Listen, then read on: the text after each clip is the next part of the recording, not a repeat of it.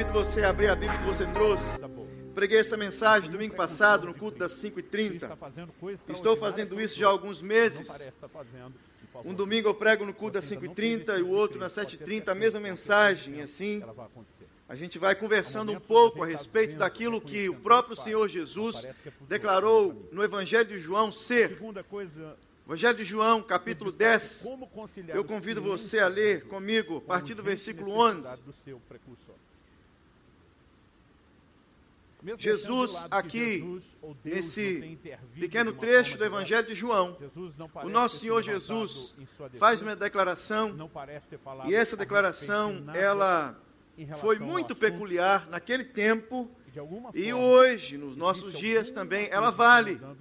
Não, claro, do mesmo jeito, porque nós não vivemos cercados de ovelhas, pastores ali é, no campo. Mas nós somos ovelhas. Nós somos ovelhas. Amém? A partir do versículo Nosso 11 último do capítulo em vida, a 10 dúvida do Evangelho de é João, calabouço, nós lemos assim. Eu sou o bom pastor, o bom pastor dá a vida pelas ovelhas. O mercenário que não é pastor, a quem não pertencem as ovelhas, ver vir o lobo, abandona as ovelhas e foge. Então o lobo as arrebata e dispersa. O mercenário foge porque é mercenário e não tem cuidado com as ovelhas. Versículo 14. Eu sou o bom pastor. Conheço as minhas ovelhas, elas me conhecem a mim, assim como o Pai me conhece a mim, eu conheço o Pai e dou a vida pelas ovelhas. Ainda tenho outras ovelhas, não deixe aprisco. A mim me convém conduzi-las. Elas ouvirão a minha voz, então haverá um rebanho e um pastor. Por isso, o Pai me ama, porque eu dou a minha vida pela- para a reassumir. Ninguém a tira de mim. Pelo contrário, eu espontaneamente a dou. Tenho autoridade para entregar e também para reavê-la. Este mandato recebi do meu Pai. Jesus, então, declara aqui, nesse pequeno Sabe, trecho João, do capítulo 10, Tem de João, que ele é o um bom pastor. ele não é qualquer pastor, ele é o bom pastor.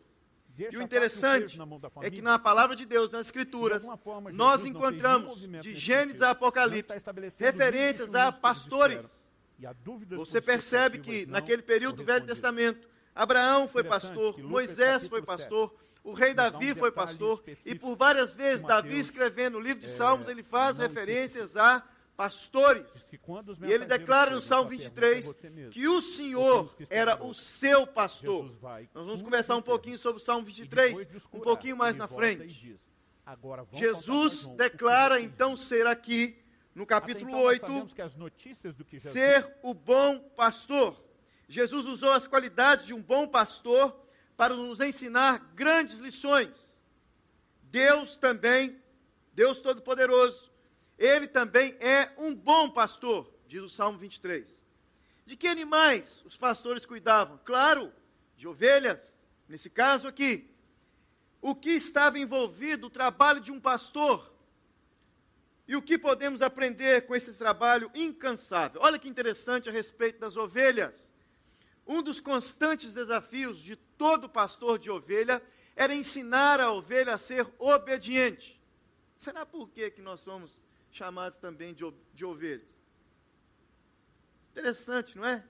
Um dos principais, uma das principais funções do pastor de ovelha, essa mesmo do animal, era ensinar a ovelha a ser obediente, ouvir a sua voz, voltar para o aprisco antes do entardecer do dia, ir pastar, abrir a porta do aprisco e todas elas saírem dali. E olha que interessante, quando o aprisco era no deserto, quase que exclusivamente esse aprisco era para ovelha de determinado pastor. Mas quando o aprisco era dentro dos vilarejos, quase que sempre era um aprisco maior e ali ovelhas de vários pastores ficavam juntas. E essas ovelhas desses vários pastores juntas, a, a, quando é, é, iniciava-se o dia, ao nascer do sol, cada pastor chegava na porta do aprisco e chamava as suas ovelhas pelo nome, e somente as suas ovelhas saíam do aprisco. A ovelha, é por isso que Jesus vem dizer aqui, no capítulo 10, que as ovelhas conhecem a sua voz, porque ele está fazendo uma referência a esse tipo de aprisco, onde várias ovelhas de vários pastores daquele vilarejo ficavam juntas durante a noite. E ele vem e diz: As ovelhas conhecem a minha voz. Os bons pastores eram pacientes e cuidavam com carinho de seu rebanho, até mesmo lhes dando nomes aos animais. As ovelhas conheciam a sua voz, versículo 14 e versículo 16 que lemos. Ao anoitecer, o pastor contava as ovelhas e verificava como elas estavam. De manhã, ele chamava o rebanho pelo nome que os seguiam para o pasto. Ao meio-dia, ele levava esses animais para beber água em poças de água, em lagoas tranquilas. Se não houvesse nenhum poço de água, é, é, é, alguma poça de água, esse pastor ele tinha que procurar um, um, uma, um poço e ali ele, tiraria, ele tirava água para que as suas ovelhas pudessem beber. O equipamento que os pastores geralmente usavam incluía um alforge, ou seja, uma bolsa de couro, e ali ele carregava alguns alimentos para que ele pudesse alimentar e, quem sabe, alguns remédios naturais para passar nas suas ovelhas pão, azeitonas, frutas secas e, como todo bom mineiro, talvez um pedaço de queijo. Vocês estão rindo, mas lembra da história de Davi? O maior de todos os mineiros ali perto de Jerusalém? O seu pai enviou para que ele alimentasse os seus irmãos. E o que, que ele leva? A carajé? Não! Queijo. Glória a Deus. O que é acarajé? Depois sua mãe te explica. Lascou. Uma clava ou um pedaço de pau com uma pedra afiada na ponta também era um instrumento de um pastor e ele usava aquilo para proteger as suas ovelhas. Um cajado para apoiar e andar ao subir as ladeiras. Muitos falam que esse esse arco do cajado era para puxar as ovelhas, mas não acredito muito, porque imagine uma ovelha desse tamanho para você puxar, não tem como puxar uma ovelha com um negócio desse tamanho, uma, uma roda, uma curva desse tamanho. Então era para ele apoiar, talvez segurar numa árvore, fazer alguma coisa com o um cajado. Um odre com água, um balde de couro para tirar água da, do poço, uma funda para afastar os animais selvagens. E o interessante que eu descobri, não eram todos, mas vários pastores carregavam dentro da sua bolsinha de couro uma flauta. E essa flauta servia para que o pastor tocasse, para que ele pudesse se divertir e também para acalmar o seu rebanho. Todo o trabalho do pastor também era recompensado. O pastor extraía carne, o pastor extraía leite, o pastor extraía é, a lã das ovelhas para construir as suas roupas e para negociar. Então havia ali no trabalho do pastor uma recompensa. A ovelha dava recompensa para o pastor. O bom pastor, então, era diligente, confiável, corajoso. O bom pastor arriscava a vida para proteger o seu rebanho. Vai na imigração, busca no aeroporto quem não era para buscar e faz aquele negócio todo, sabe muito bem. Davi, certa vez, encontrou ali perto de Golias, e olha o que, que ele disse para o rei, o rei Saul. Teu servo apacentava as ovelhas de teu pai, quando veio um leão e um urso e, e tomou um dos meus cordeiros no meio do meu rebanho. Eu saí após ele e o feri, e livrei o cordeiro da sua boca. Levantando-se ele contra mim, agarrei-o pela barba e o feri e o matei. Todo pastor cuidava bem das suas ovelhas. E Jesus vem declarar aqui que ele é o bom pastor. Jesus, o Salvador do mundo, o Filho de Deus, recebe muitos títulos, e dentre eles esse, o bom pastor, um título belo e familiar a todos nós, pastor de ovelhas. O pastor é aquele que cuida, apacenta, alimenta, protege, disciplina, consola e restaura as ovelhas. As ovelhas, ela, a ovelha é um animal frágil, inseguro, vulnerável, míope e teimoso. Olha que semelhança, todos nós. A ovelha não pode cuidar de si mesmo, entregue aos seus próprios destinos. Toda ovelha era presa fácil para os seus predadores. Caminhando sozinha, facilmente caía nos buracos e muito raramente conseguia encontrar o caminho de volta para o aprisco. Como bom pastor, Jesus disse que ele iria dar a sua vida, e nós hoje sabemos que ele deu a sua vida pelas, pelas suas ovelhas. Salmo 23, um dos salmos que todos nós conhecemos de cor, um dos primeiros salmos que nós ensinamos para os nossos filhos. Na escola dominical, todo professor já lecionou sobre o Salmo 23. Todos nós aqui já ouvimos uma mensagem sobre o Salmo 23. Todos nós, e muitos têm na sua casa a Bíblia aberta, tinha, né? Porque hoje converteram, tinha a Bíblia aberta no Salmo 23.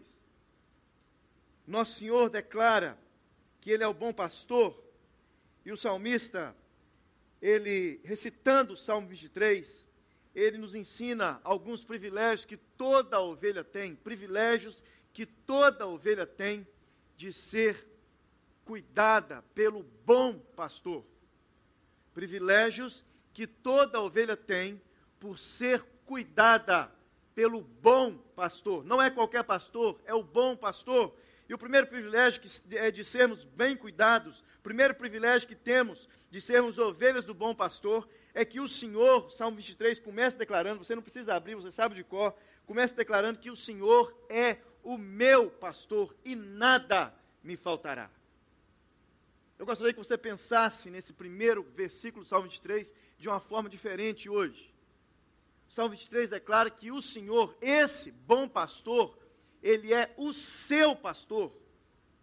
Claro, é o nosso, mas aqui ele declara, ele descobre que ele é o seu pastor pessoal.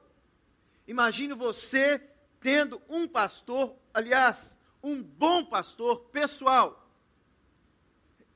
Todo pastor, ele não tinha só uma ovelha. Talvez na casa do ferreiro, na casa do carpinteiro, na casa de Jesus, o pai carpinteiro José, havia uma ovelha. Mas todo pastor, ele não tinha apenas uma ovelha. E aqui Jesus vem declarar, é, é, o salmista descobre que o Senhor é o meu pastor pessoal, ou seja, Deus, ele me tem como ovelha. E o interessante é que duas verdades nós podemos encontrar aqui, logo nesse início do Salmo 23. Primeira verdade é que o nosso pastor é Deus, ele não é qualquer pastor, ele é o próprio Deus. O próprio Deus é o meu pastor. Ele é o Deus autoexistente, onipotente, onipresente, onisciente. Ele é o Deus da aliança, Ele é o Deus de toda graça, o nosso Criador, o nosso sustentador, o nosso Salvador. Ele nos faz mover e nele nós existimos. O bom pastor nos trouxe a existência. Segunda verdade é que Deus é o meu pastor pessoal ele é o ele é Deus e ele é o meu pastor pessoal. O Senhor é o meu pastor, como pastor pessoal, ele tem comigo uma relação pessoal e como pastor pessoal, eu tenho um relacionamento com ele. Eu não preciso de segundos ou de terceiros para ter um relacionamento com Deus. Esse é o diferencial do cristianismo. O cristianismo no século XVI, a partir da, da, da, da reforma protestante, veio trazer de volta a ideia de que nós podemos ter livre acesso a Deus. Não é através da igreja que eu tenho acesso a Deus, espantem-se ou não. Não é através do pastor, dos pastores, que você tem livre acesso a Deus, é através do bom pastor que nós temos livre acesso a Deus, porque Ele é o meu pastor pessoal. Eu tenho um relacionamento com Ele, Ele tem um relacionamento comigo. Como pastor pessoal, ele cuida de mim e supre todas as minhas necessidades. Sabe aquelas minhas necessidades? Como pastor pessoal, eu tenho acesso a ele. Sou chamado a ter um relacionamento pessoal com ele. Quando ele me chama pelo nome, reconheço a sua voz, pois cultivo um relacionamento pessoal com ele. Lembra da flauta? Lembra do pastor tocando a flauta? E as ovelhas conheciam não só a voz do pastor, mas o suar da flauta. Lá em casa, nós estamos experimentando uma graça de Deus.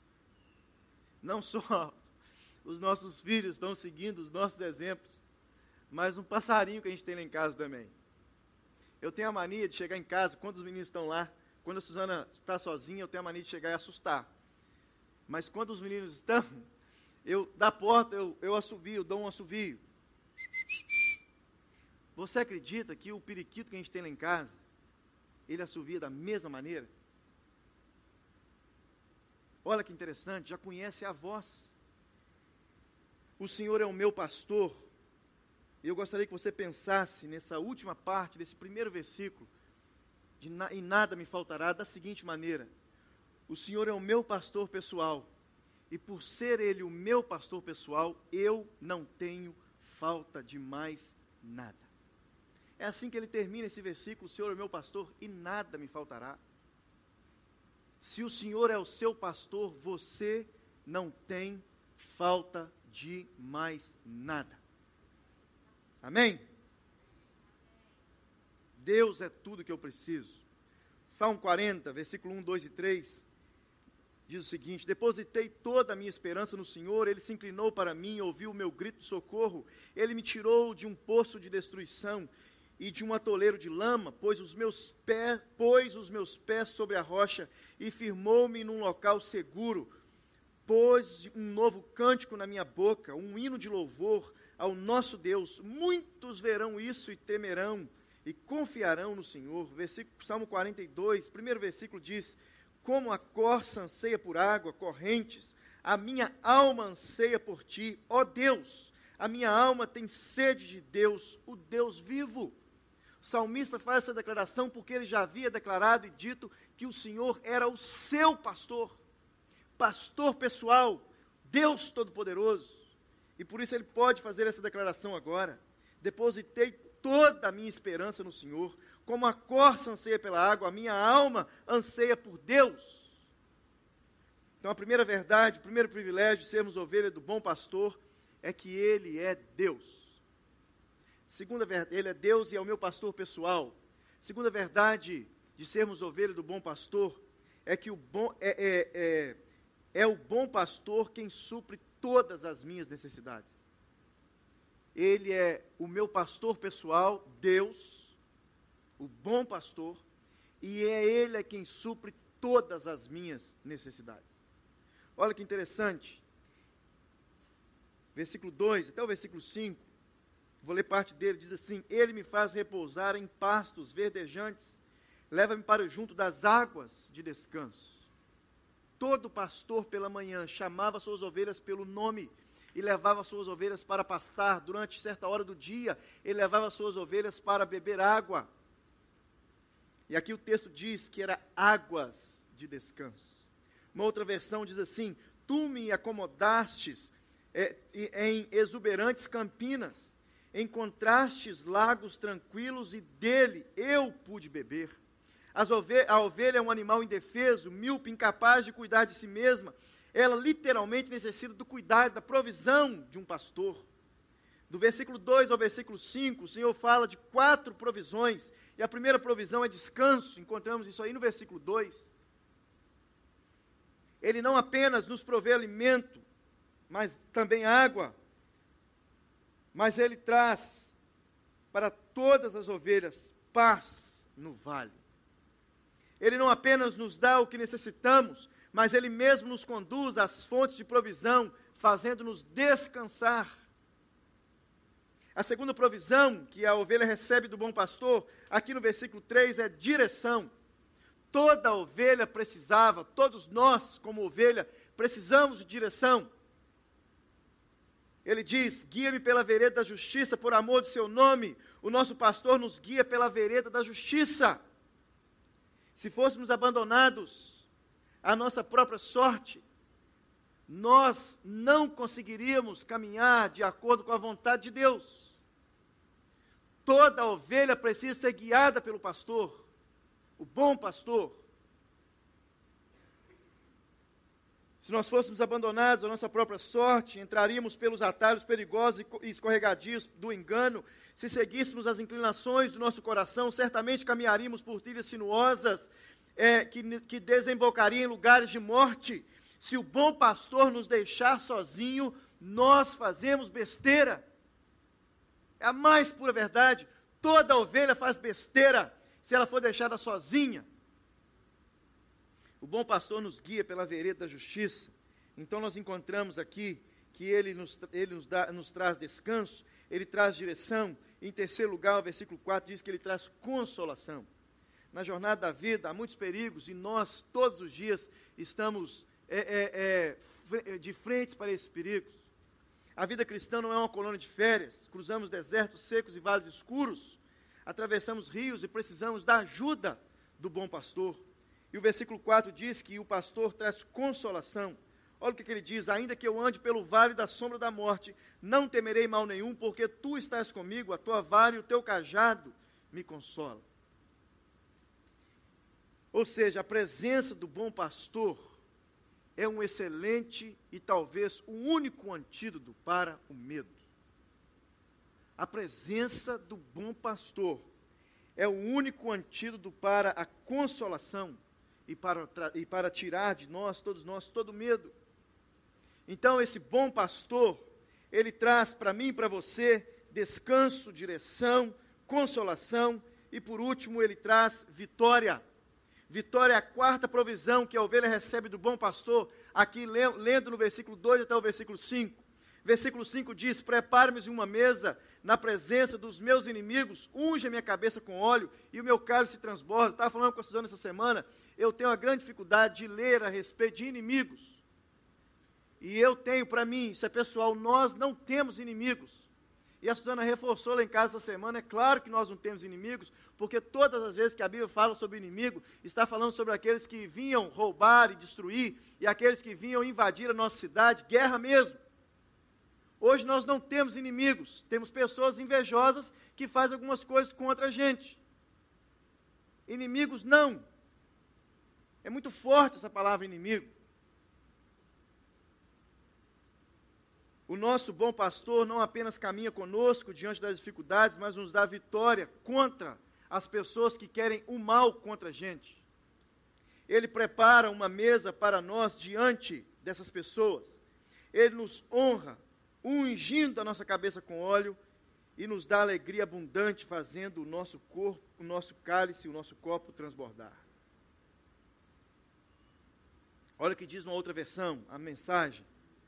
Tu me serves um jantar completo, na cara dos meus inimigos. Tu me renovas e o meu ânimo e o meu desânimo desaparece. A minha taça, ou seja, o meu copo transborda de bênçãos. Todo pastor, todo bom pastor, e aqui Jesus declara que ele é o bom pastor, ele traz para as suas ovelhas descanso, direção, consolação e vitória. O Senhor é o meu pastor, o meu pastor supre as minhas necessidades, o meu pastor, o meu bom pastor me dá direção, o meu bom pastor consola o meu coração e o meu bom pastor me coroa de vitórias. Olha que interessante. Versículo 2 ao versículo 5. O que o salmista, o que Davi descobriu a respeito do bom pastor. Em último lugar, é o terceiro privilégio que nós recebemos de sermos ovelhas do bom pastor. Primeiro privilégio é que ele é o meu pastor pessoal, ele é Deus. Segundo privilégio é que ele traz sustento para, para a minha vida. E o terceiro privilégio que temos de sermos ovelhas do bom pastor é que o bom pastor, sendo ovelha do bom pastor, o meu futuro é garantido. Quantos de nós, quantos de nós viemos parar nesse país em busca de um futuro garantido? Todos nós, sem sombra de dúvida. Você pode perguntar para todos: o que que te trouxe para Toronto, para o Canadá? Um futuro melhor. Um futuro melhor. Essa é a resposta de todo cafezinho pela primeira vez. quando a gente vai na casa das pessoas. O que, que te trouxe aqui? Um futuro melhor. Às vezes o cara tinha um futuro brilhante no Brasil, mas ele queria um futuro melhor do que aquele ainda. Futuro melhor. E o último privilégio que nós encontramos, versículo 6 do Salmo 23, de sermos ovelhas do bom pastor, é que ele nos dá o futuro garantido. Com ele o futuro é garantido. As ovelhas do bom pastor têm um passado, passado a limpo. Somos lavados em seu sangue, remidos por sua morte. As ovelhas do bom pastor têm um presente seguro. A bondade e misericórdia são duas escoltas que nós carregamos todos os dias da nossa vida.